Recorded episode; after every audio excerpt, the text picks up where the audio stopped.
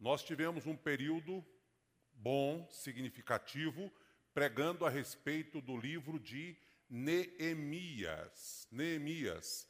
Nós, Neemias tem 13 capítulos, nós tra trabalhamos várias mensagens com princípios, e aí nós ficamos na, na equipe pastoral conversando sobre qual seria uma boa oportunidade para este momento pós a série de Neemias. E nós chegamos à conclusão de que ir para o Novo Testamento, trabalhar alguma é, é, uma palavra do Novo Testamento seria muito oportuno para estes dias ou para esses momentos que nós estamos vivendo e para revezar com uma mensagem do Velho Testamento. Então, vocês já viram aí o slide, está indo e vindo. Nós vamos começar uma série denominada Os Milagres de Jesus, baseadas no, no, na, na biografia de Jesus, na história de Jesus, nos evangelhos de Mateus, Marcos, Lucas e João. Queria dar uma palavra, nosso irmão aí, Benedito, faz parte da nossa rede de redes sociais, né?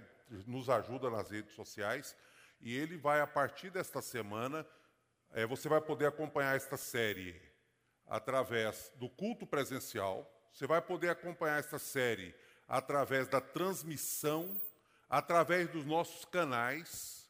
Quando eu digo nossos, tem o canal do YouTube da ISEC, tem o meu canal particular. Qual é a diferença, pastor?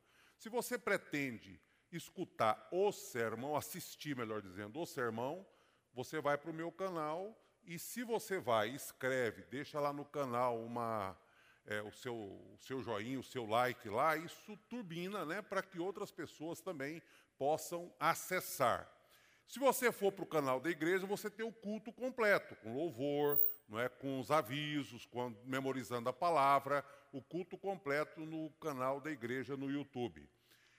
Ah, mas só que essa semana nós vamos começar também num outro formato, né, através do podcast, e vai ser publicado, vai ser é, levado para o Spotify, para que você possa escutar, não é? se você estiver fazendo uma caminhada em algum lugar, você vai poder também ouvir o sermão através deste outro recurso, tá joia? Então, esses são as, essas são as oportunidades que você vai ter para estar é, memorizando, lembrando, fixando a palavra que vai ser pregada nesses próximos domingos, tá certo? Paulo, se não der, vamos deixar, não tem problema não. Eu, a gente não transmite hoje. É... Beleza, obrigado. Então, meus queridos, nós vamos hoje trazer a primeira palavra sobre esse tema, os milagres de Jesus.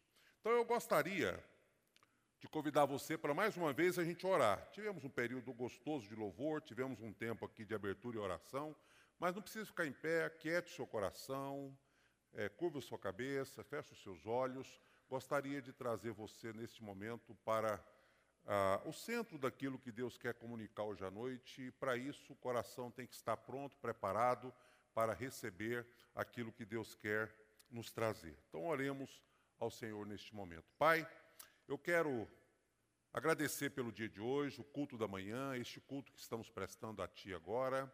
Te agradecer pela vida de cada irmão que está aqui no templo.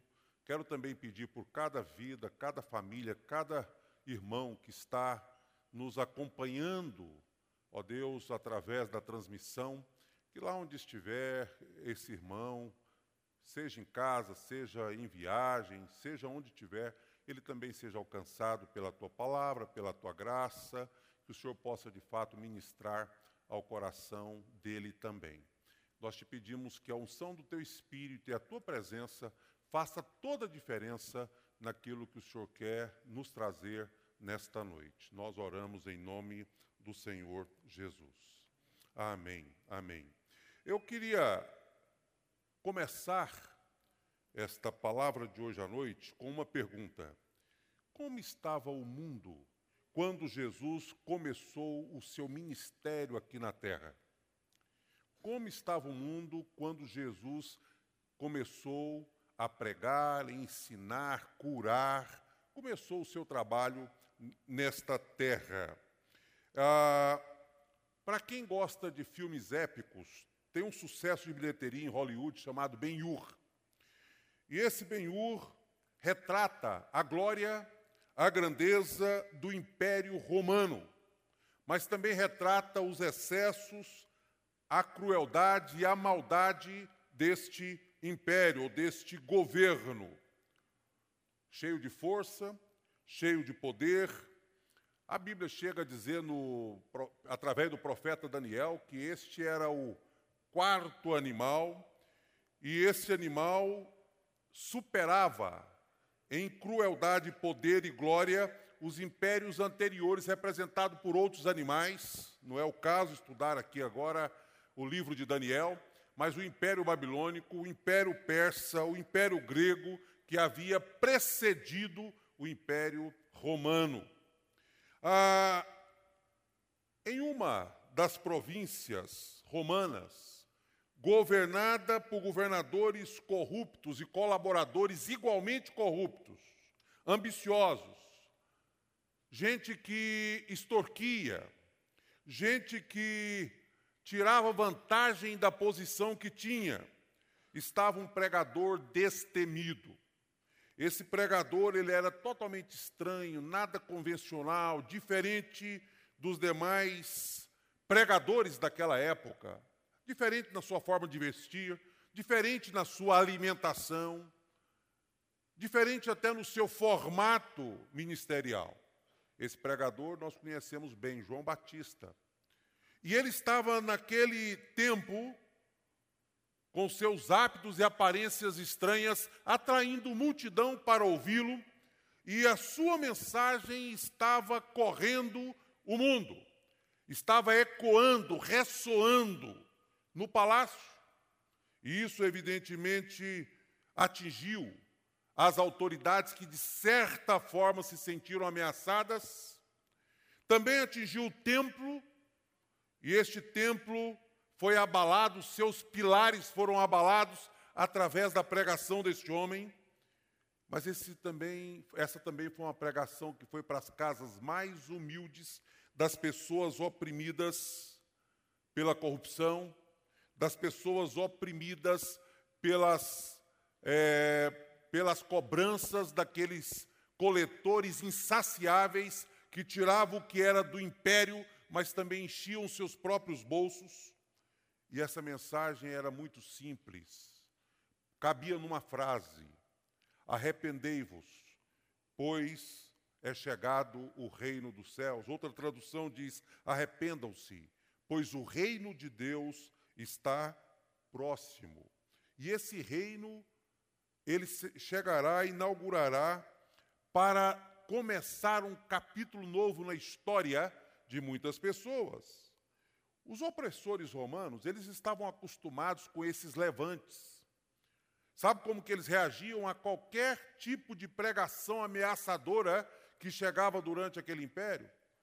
Eles reagiam crucificando os, o, o, os rebeldes e colocando a, essa cruz não é, para servir de mensagem, como troféu e para servir de mensagem para que outros revolucionários é, temessem e evitassem de se levantar contra o império.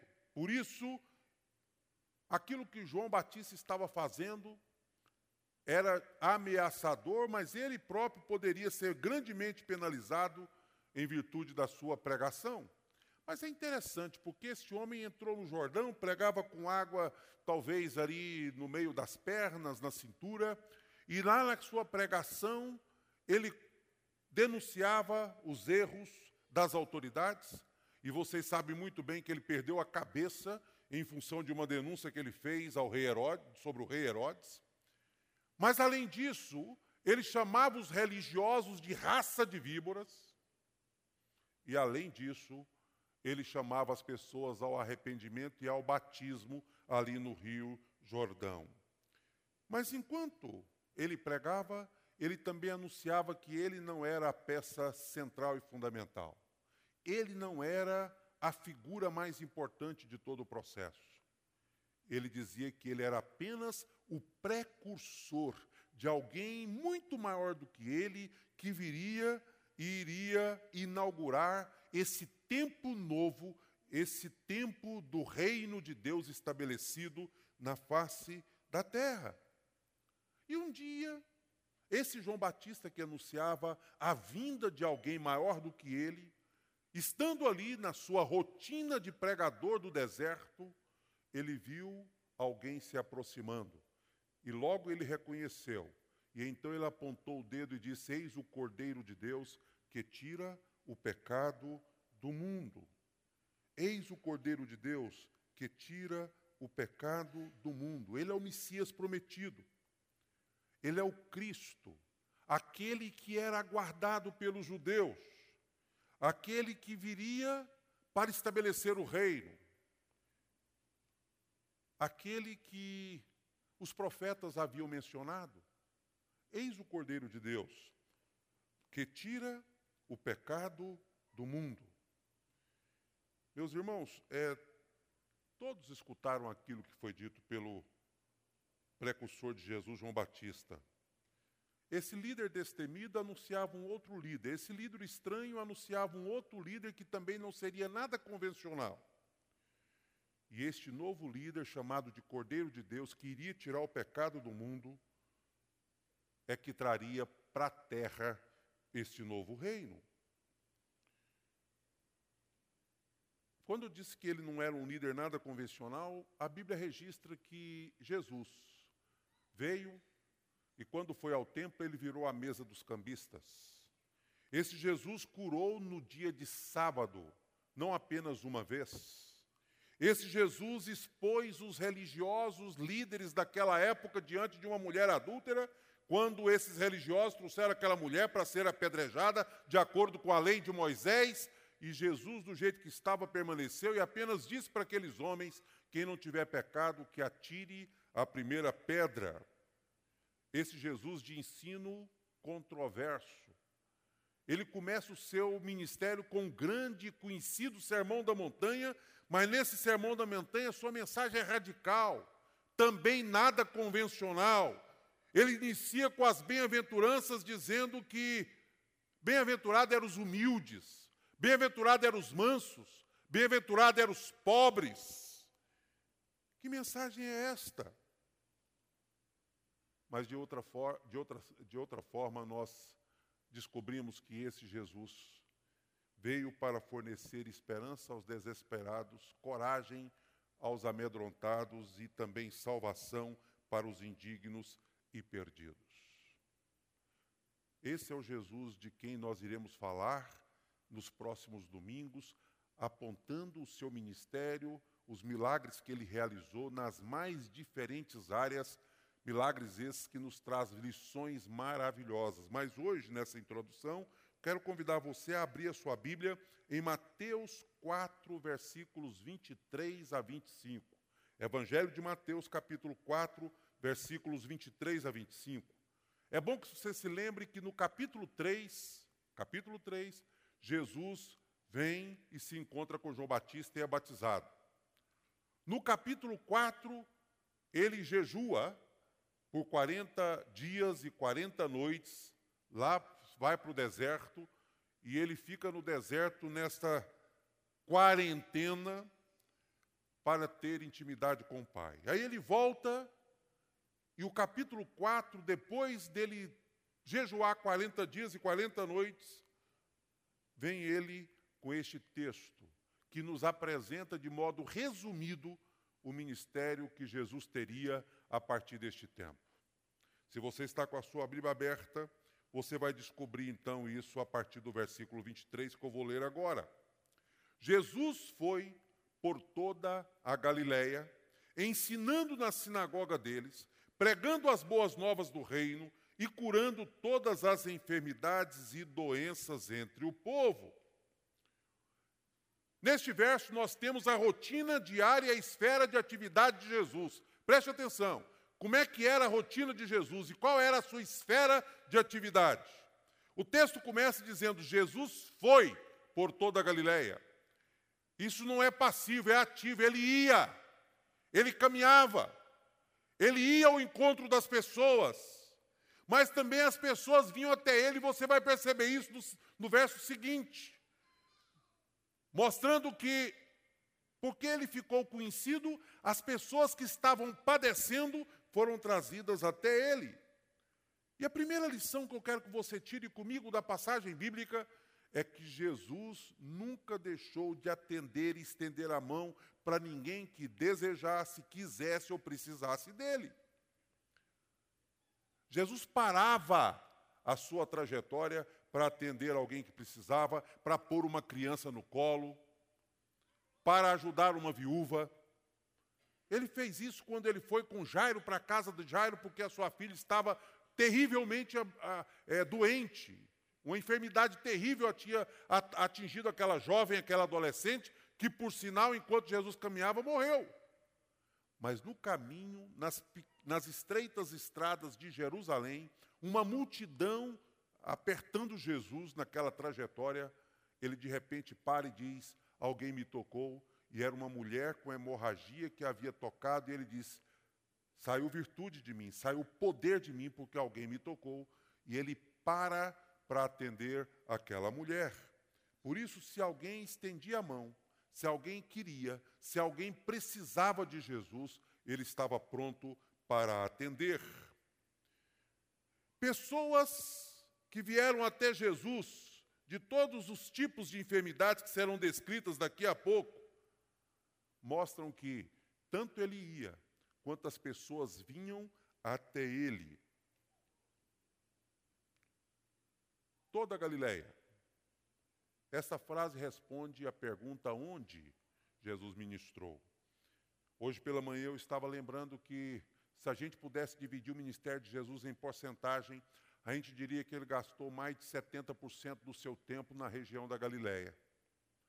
Cafarnaum, Nazaré, região pobre.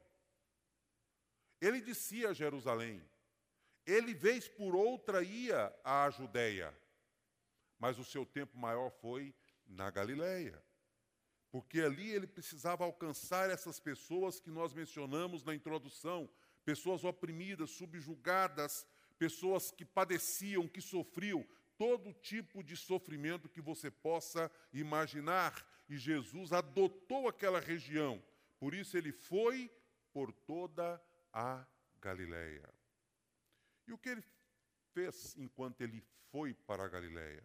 Ele pregou as boas novas do reino. Tem gente, eu, eu, vou anunciar, eu anunciei que nós vamos pregar sobre os milagres de Jesus. E tem gente que pensa que o maior milagre que Jesus fez foi ressuscitar o morto, talvez, andar sobre as águas.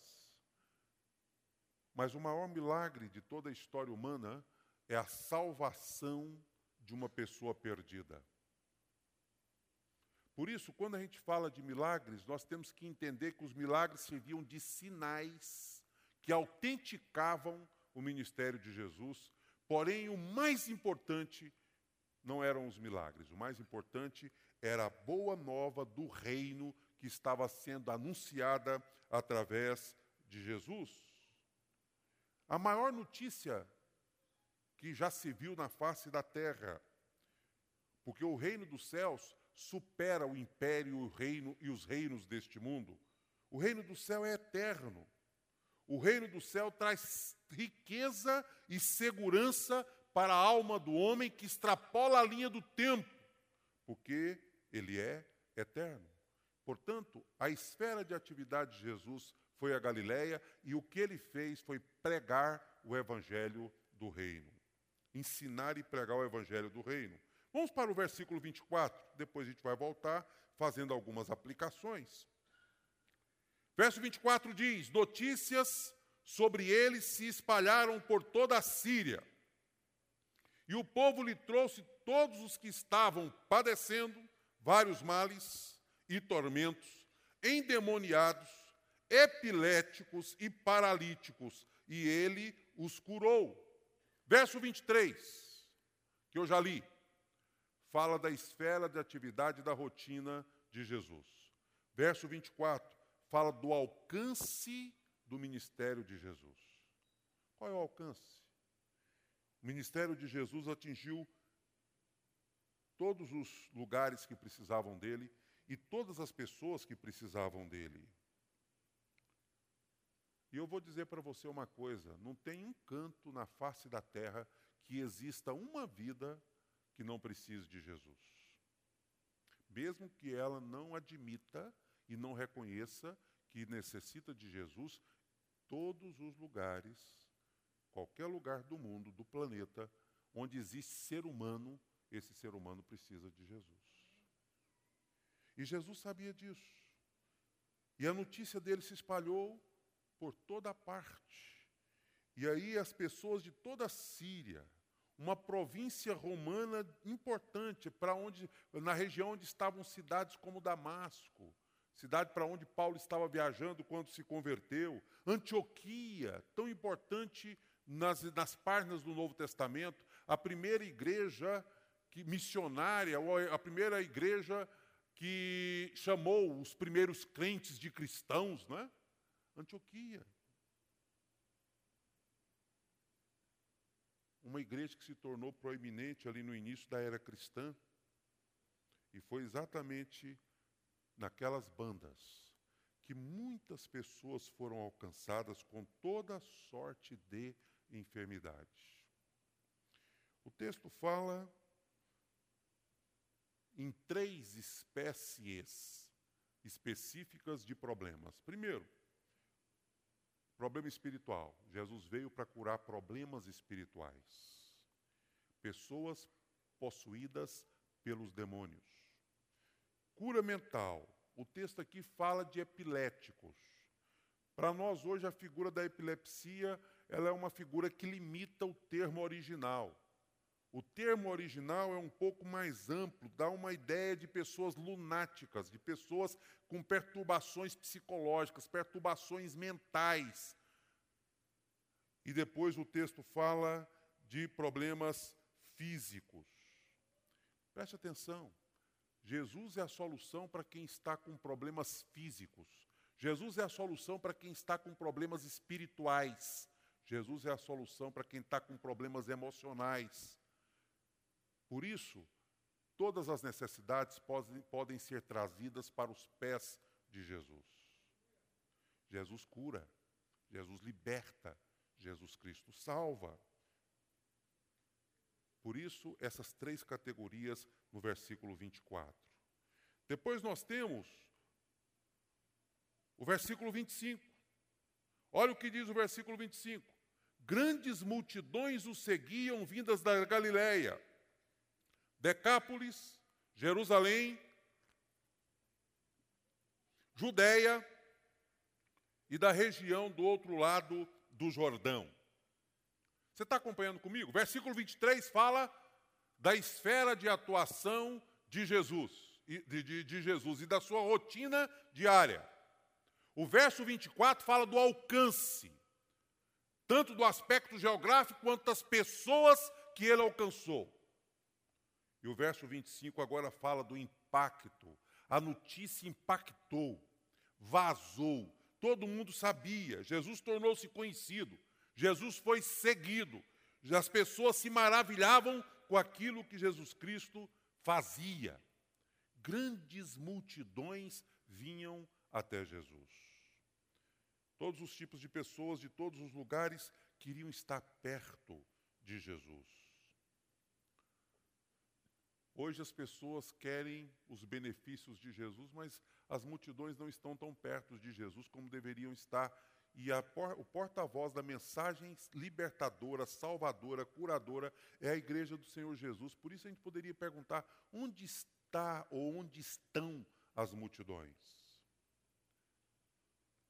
As pessoas deveriam ter mais fome de Deus e quem deve provocar a fome de Deus somos nós, com o nosso testemunho com aquilo que nós somos, sabia? Nós deveríamos provocar a fome de Deus nas pessoas. Lembro de uma propaganda, né? Lembra daquela propaganda de refrigerante que você provocava sede, né?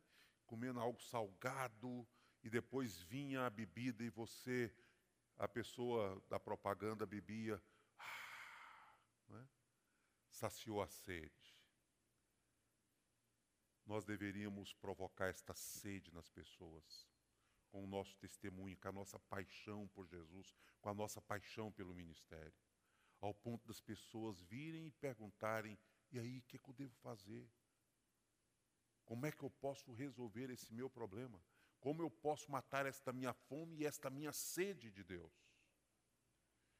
O Evangelho que o Senhor Jesus prega e que atrai as multidões, ele é um evangelho completo.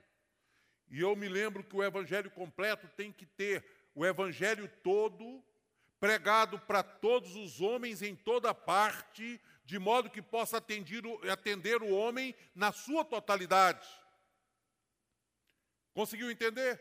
O evangelho completo é o evangelho pregado não de maneira fracionada em partes, mas o evangelho pregado na sua totalidade para atingir todos os homens em todos os lugares. E ao atingir o homem, deve atingi-lo na sua totalidade. Atender, suas emoções, atingir suas emoções, atingir o seu corpo, atingir seus hábitos, atingir seus interesses, atingir sua história, tem que atingir o homem por inteiro. Os milagres que Jesus Cristo realizou durante o seu ministério produziram vários resultados e revelaram seu poder, revelaram suas atividades, revelaram sua influência. Por isso as multidões vinham até ele. Primeiro, esfera de atuação e rotina de Jesus, versículo 23. Segundo, mostrando o alcance, não é? todos os doentes, todos os enfermos de todos os lugares vinham até ele para serem curados. Terceiro, o impacto. O que Jesus fez causou impacto em todo o mundo da época e pessoas de todos os lugares vinham até Jesus. Agora eu queria tirar de, dessa leitura detalhada que nós fizemos algumas lições para servir para nós durante essa caminhada pelos milagres de Jesus. Primeiro, os milagres de Jesus foram acompanhados de outras ações. E eu já falei sobre elas, mas agora deixa eu detalhar um pouco. Primeira ação: o milagre de Jesus veio acompanhado de ensino para as pessoas.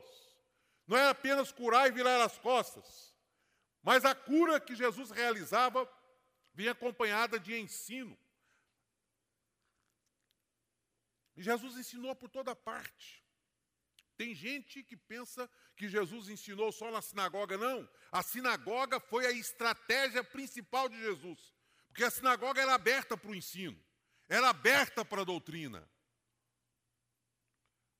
Um professor de seminário dizia, disse o seguinte: na sinagoga você ficava os três dias depois do sábado conversando sobre o que aconteceu lá.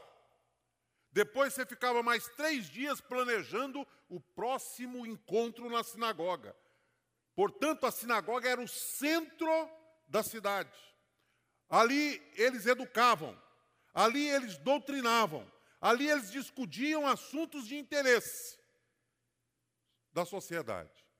Por isso, a sinagoga era um ambiente extremamente estratégico para se trazer uma mensagem. E a palavra de Deus diz que Jesus ensinou nas sinagogas. Mas ele não apenas ensinou nas sinagogas. A Bíblia diz que Jesus também ensinava enquanto caminhava, enquanto andava. É interessante isso. O ensino que a gente aprende no seminário, que é o ensino paripatético, aquele ensino do dia a dia, aquele ensino usando ilustrações das coisas casuais pelas quais você ia atravessando enquanto caminhava. E eu fico imaginando Jesus olhando os lírios floridos do campo e vendo naqueles lírios floridos do campo uma oportunidade de trazer uma lição para aqueles que estavam lhe seguindo. E por isso ele diz: Olhai os lírios dos campos. Eles não tecem, eles não fiam, mas nem Salomão, em toda a sua grandeza, vestiu como qualquer um deles. E ele continuava a sua caminhada, de repente, ele vê ali um pássaros, né, revoando, os pássaros bonitos. Mas ele também não perde a oportunidade de olhar e as aves dos céus, elas não plantam, elas não colhem, Elas não semeiam, elas não colhem, não é? mas nenhuma delas cai do céu se o vosso Pai não permitir. E assim Jesus ia ensinando aos discípulos. De repente, diante de uma lavoura, ele dizia: Olha, os campos estão brancos para a ceifa. Então Jesus ensinava na sinagoga, Jesus ensinava enquanto ele caminhava, Jesus ensinava o tempo todo. O ensino fazia parte de, do ministério de Jesus, por isso, o ministério de Jesus não se resumia em fazer milagres. Boa, inclusive, nós entendemos que teve ocasião em que Jesus vinha um um paralítico até ele, é? e ele diz: Filhos, os teus pecados estão perdoados. Os religiosos o criticavam por causa disso. E aí ele dizia: Para que vocês saibam que o filho do, de, do homem tem poder para perdoar pecados, então eu digo a você: levanta, toma o teu leito e anda. O que Jesus estava fazendo naquele momento? fazendo com que o milagre apenas autenticasse, carimbasse o seu ministério. Mas o ministério principal de Jesus não era simplesmente fazer milagres, mas era anunciar o evangelho do reino. E você sabe o que é o evangelho do reino? O evangelho do reino é mais do que igreja. Às vezes a gente confunde igreja com reino e reino com igreja, são duas coisas diferentes. A igreja faz parte do reino. Mas o reino ele é muito mais amplo do que a igreja. A composição do reino é muito maior. E exatamente por isso, o reino de Deus, ele vem acompanhado dos sinais, acompanhado das maravilhas que Jesus realizava. Mas além disso, ele pregou o evangelho conforme o versículo 23, parte B, para todo o povo. Ninguém ficou de fora. Todas as pessoas foram alcançadas. O retrato é exatamente esse: de um Jesus incansável que queria atender às necessidades de todas as pessoas que lhe procuravam, mas a maior delas era de ouvir a verdade do Evangelho, ser ensinado sobre o Evangelho, ser curado das enfermidades vinha acompanhando o processo. Mas o Evangelho, a proclamação do reino, esse evangelho genuíno, com as verdades genuínas da salvação, ele precisava ser anunciado. Um evangelho completo, evangelho todo, para o homem todo, em todos os lugares, é composto de uma mensagem que diz: Jesus Cristo salva, Jesus Cristo cura, Jesus Cristo liberta. Esse é o Evangelho. Ele veio para vencer o poder da morte. Ele veio para derrotar o diabo. O diabo veio para roubar, matar e destruir, mas ele disse: Eu vim para que tenham vida e a tenham em abundância. Esta é a boa notícia que nós, como igreja, devemos anunciar. Deixa eu dizer uma coisa para você. Tem muita mensagem ecoando por aí, mas nenhuma tão importante quanto a mensagem do Evangelho do Senhor Jesus. Existem discursos bons de se ouvir por aí, pessoas eloquentes que discursam muito bem. Existem debates bons de se ouvir por aí, pessoas inteligentes debatendo diversos temas. Existem muitas pessoas, muitos artigos e muitas coisas escritas por aí, muitos vídeos que a gente vê, que a gente assiste, que chegam para nós nas nossas redes sociais, e tem muita coisa que eu gosto. Eu estava dizendo, ouvir uma pessoa bem articulada, uma pessoa que usa bem as palavras, uma pessoa que domina determinados assuntos, chama atenção, não é verdade? Eu fico muito tempo escutando pessoas, e, não, e até pessoas que não são religiosas, mas que me conseguem me cativar pelo, pela forma como eles debatem, como eles tratam os assuntos. Eu estava falando de alguns filósofos brasileiros atuais, né? Que falam com tanta propriedade, Pondé, Karnal e outros por aí que falam, né? Mas deixa eu dizer uma coisa para você, meu irmão, escute isso e ponha no seu coração. Por mais que o homem seja eloquente, tenha palavras bonitas e discursem bem, não existe uma palavra mais importante do que o Evangelho Salvador de nosso Senhor Jesus Cristo. Não existe. Você tem, você é detentor, você possui a maior e mais importante mensagem do mundo. Que é uma mensagem que salva, uma mensagem que cura, uma mensagem que liberta, uma mensagem que pode levar a pessoa para uma eternidade com Deus. Isso é evangelho.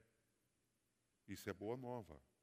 Isso é que Jesus Cristo fazia enquanto realizava milagres. Enquanto realizava milagres, Jesus estava mais interessado na vida eterna das pessoas, anunciando o Evangelho Salvador para essas pessoas. Os milagres, os sinais, por mais importantes que sejam, pastor, eu tenho um testemunho maravilhoso para te dar. Fulano foi curado do câncer e ele estava, o médico disse que ele teria poucos meses de vida, mas de repente ele foi curado. Que bênção, que maravilha. Eu vou, a gente avisa, a igreja dá glória a Deus, aleluia, dança, pula, grita. Mas o que, que você faz quando alguém chega e diz assim: Eu aceitei Jesus como meu Senhor e Salvador? Você vibra. Esse é o maior milagre. Porque o curado de câncer, se Jesus não voltar, ele vai adoecer de novo, vai envelhecer e vai morrer. Mas aquele que aceitou Jesus como Senhor e Salvador da sua vida, ele tem garantido o quê? Vida eterna. Esse é o maior milagre da raça humana. Ouvir o Evangelho Salvador do nosso Senhor Jesus Cristo. Mas além disso, esse é o primeiro ponto. Segundo, os milagres de Jesus foram motivados por duas razões: uma razão interna e outra externa. A razão interna, a compaixão do próprio Jesus. Ele era movido pela sua compaixão. Por isso, tem vários textos bíblicos que apresentam Jesus fitando os olhos, olhando o amou fitando os olhos, o amou. Ele chorou quando ele viu Jerusalém que mata os profetas e apedreja os enviados do Senhor. Jesus tinha uma compaixão pela multidão. Vendo a multidão, compadeceu-se dela. Por compaixão, Jesus alimentou a multidão ao invés de despedi-los para que eles voltassem para comer em casa. Jesus foi movido por uma compaixão, algo interno. Nós temos que ser movidos por esta compaixão, olhar para as pessoas e sentir as necessidades que essas pessoas têm e compadecer delas, sentir compaixão pela dor dessas pessoas. Essa era a razão interna. Mas há uma razão externa também. Jesus olhava e via as necessidades que cada pessoa tinha. E é interessante porque algumas dessas necessidades estavam no íntimo da pessoa, mas Jesus conseguia olhar através dos olhos de alguém e perceber que aquele alguém precisava de algo especial para ele ser completo. Deixa eu dizer uma coisa para você. Deus sabe o que você precisa para funcionar bem. Sabe quando você está desanimado, quando você olha para você mesmo e diz assim: eu não estou funcionando como deveria funcionar. Eu não estou no meu potencial máximo. Algo de errado está acontecendo comigo e muitas vezes isso está acontecendo e você diz: não sei o que é. Deus sabe, Jesus Cristo sabe. Ele sabe o que, que você precisa para funcionar bem. Por isso, ele consegue enxergar até mesmo as necessidades que você não enxerga. É claro que a necessidade primária do homem é espiritual.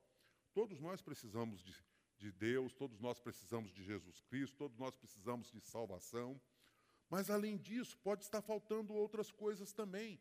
E o que Jesus vai anunciar através dos milagres é que o desejo dele para com você e para comigo é que sejamos completos, que sejamos plenos que funcionemos bem. E talvez nessa, nesse ponto da nossa meditação, nós devamos aprender com Jesus o seguinte: quando eu for evangelizar alguém, eu preciso pedir do Senhor discernimento e revelação. E dizer, Senhor, me mostra o que, que essa pessoa precisa. Como é que eu posso atingir aquele ponto que essa pessoa tem de fragilidade, de tensão. Porque os pontos de tensões são diferentes na nossa vida, de um para o outro. Você sabe disso. Por isso não tem uma regra de evangelização que seja é, uma regra de repetir, né? A gente fez alguns cursos de evangelismo que cumpriu um propósito extraordinário, porque o evangelho sendo anunciado, seja ele em forma de propaganda, seja ele que forma for, sempre é bênção. Não, vejam, não, não, me, não me vejam como um crítico dos processos pelos quais nós já vivemos, porque eles cumpriram um propósito. Se você sair por aí com uma placa assim, ó, Jesus salva, Jesus salva, Jesus salva, cumpra um propósito. Primeiro, porque Deus é soberano e pode usar tudo. Mas quando a gente olha para o sistema de Jesus de evangelizar, você vê que Jesus não tinha um sistema único de evangelização. Eu gosto de contar isso porque ilustra bem, algumas pessoas mais tempo na igreja se lembram de, de, de usar essa ilustração. Né? Você já imaginou se Jesus chegasse para toda mulher que ele fosse evangelizar e usasse a mesma estratégia que ele usou com a mulher samaritana? Não é?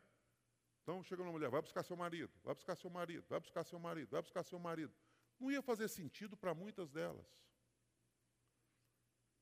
Para a mulher samaritana, Jesus fez essa pergunta porque ele sabia que aquela pergunta ia gerar a oportunidade dele pôr o dedo na ferida, dele tocar no ponto de tensão. Evangelismo é para atingir a necessidade da pessoa. Por isso, quando a mulher diz assim, eu não tenho marido, Jesus, pronto, você respondeu certinho. Porque cinco maridos já tivesse, e o que agora tens não é teu marido, não é teu, não é teu marido. Só que quando ele chega diante do jovem rico, a questão já é outra. Guarde os mandamentos. Tudo eu tenho guardado desde a minha infância. Então você vai pegar os seus bens, vender, dar metade para os pobres, depois você vem me seguir. Epa, ele ficou triste porque era dono de muitas propriedades. Então o ponto de tensão do jovem rico era a ambição, era a cobiça, não é? era outro pecado diferente da mulher samaritana. Mas a grande verdade é que Jesus conhece todas as nossas necessidades e o Evangelho tem a razão interna, a compaixão dele, e ele compadeceu-se, fitou os olhos à vida de muitas pessoas, inclusive do jovem rico, mas o Evangelho tem uma razão externa, a necessidade da pessoa. Hoje nós temos aqui um grupo bom de pessoas participando desse culto presencial, temos um outro grupo nos acompanhando, eu me atrevo a dizer que nós temos as mais diferentes necessidades no meio do nosso auditório. Tem gente com necessidade emocional, tem gente com necessidade espiritual, tem gente com necessidade relacional, com problemas na área dos relacionamentos. Cada um tem a sua própria luta, a sua própria dificuldade, mas o que nós queremos aprender hoje à noite é que o Evangelho do Senhor Jesus é para atingir todos os homens, todas as mulheres, em todos os lugares e atingir o homem na sua totalidade. O Senhor não divide ninguém, é você do jeito que você é, na sua totalidade, que precisa ser atingido pelo Senhor. O que, é que você precisa para funcionar bem? Deus pode lhe conceder. E o terceiro e último ponto de aplicação desses três versículos e dessa introdução aos milagres de Jesus. Os milagres de Jesus provaram o seu poder sobre as enfermidades, versículo 23, sobre as atividades demoníacas, versículo 24, sobre a morte, ele ressuscitou o filho da viúva, ressuscitou a filha de Jairo, ressuscitou Lázaro depois de quatro dias, mostrando que ele tem poder sobre a morte. Sobre a natureza, ele andou sobre as águas, ele secou a figueira, ele acalmou a tempestade, ele transformou a água em vinho, ele multiplicou pães e peixes, ele ordenou que os pescadores jogassem a rede depois de uma noite frustrante, não pegando absolutamente nada. E quando os pescadores jogaram as redes, eles pegaram muitos peixes, que as redes quase romperam. Sabe por quê? Porque o Senhor tem poder sobre todos os tipos de doença, o Senhor tem poder sobre todas as atividades demoníacas, o Senhor tem poder sobre a morte, o Senhor tem poder sobre a natureza, o Senhor tem poder sobrenatural. Por isso nós podemos crer no poder do Senhor. Nós podemos crer no poder do Senhor. Desafio você para esta caminhada nossa sobre os milagres de Jesus nos quatro evangelhos. Mas desafio você muito mais a prestar atenção no ministério de Jesus e não apenas no milagre em si. O ministério de Jesus teve concentração, teve foco. Jesus nunca perdeu tempo, nunca se distraiu com nada. Jesus estava sempre em missão e nada podia prejudicar o seu trabalho, por causa do seu foco e da sua concentração. Meu querido, tem gente que pensa que todo mundo que é chamado precisa largar tudo e ir para o campo missionário. O Senhor chamou todos os crentes, não tem uma pessoa sequer que está fora do radar de Deus quando se fala de comunicação do Evangelho. Por isso, você e eu somos igualmente responsáveis por espalhar o Evangelho do Senhor. Uns vão fazer isso do balcão da loja. Uns vão fazer isso na frente da sala de aula. Vão fazer isso nos consultórios odontológicos e médicos. Vão fazer isto enquanto caminham. Vão fazer isto enquanto brincam. Vão fazer isso nos tribunais. Mas o Senhor não te semeou onde você está à toa. Sabe qual é o grande problema? É que nós perdemos o nosso foco, a nossa concentração. Jesus não perdeu. Jesus não perdeu. Ele tinha um compromisso com a missão e tinha objetividade. Objetividade. Jesus é a pessoa mais, com missão mais clara que já passou pelo chão deste mundo. Ele sabia por que, ele estava aqui. Por isso ele era capaz de dizer com muita propriedade: o filho do homem veio buscar e salvar o que se havia perdido. Sabe o que significa isso? Declaração de missão. Qual é a sua missão neste mundo, se você tivesse que resumir numa frase como esta que Jesus usou para si mesmo? Como é que você se definia? Definiria a sua missão? A minha missão é pá, pá, pá. Você dá conta de fazer isso? Jesus tinha isso muito claro na mente o filho do homem, que sou eu, eu vim a este mundo para buscar e salvar o que estava perdido. Pronto. Esta é a declaração de missão de Jesus. É aqui que ele tinha o foco, era aqui que ele se concentrava e por isso ele não se distraía, ele não deixava nada tomar o seu tempo, mas ele tinha o tempo todo em mente que a sua missão era essa. Sabe qual é o grande problema nosso? é que nós pensamos que a nossa missão é construir, a nossa missão é ensinar, a nossa missão é usar nossa profissão do jeito que nós usamos. Não é não, meu querido. Isso tudo nesse mundo é passageiro. A sua missão é a missão de servir e proclamar o evangelho do reino. Por acaso na sua profissão. Mas você pode fazer dela um instrumento e um canal para que Deus possa alcançar muitas vidas que ele não alcançaria a não ser se for através de você. Tem gente que você conhece que eu não conheço. Você tem que pregar para essas pessoas.